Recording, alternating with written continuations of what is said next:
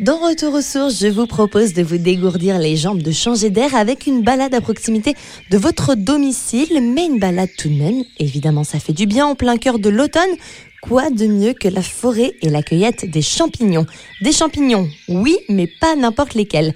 Car parmi les 35 000 espèces de champignons existantes en France, 50 sont toxiques et chaque année, des milliers de personnes consultent suite à une consommation inappropriée. Alors comment bien les choisir? Tout d'abord, ne laissez pas les enfants les toucher sans votre présence puisque ils pourraient les ingérer. Avec des applications, vous allez pouvoir les reconnaître. Une application euh, comme Champignouf ou encore aux champignons sont très pratiques à avoir sur soi, mais aussi en demandant aux pharmaciens. En cas de doute, bien entendu, vous ne consommez pas.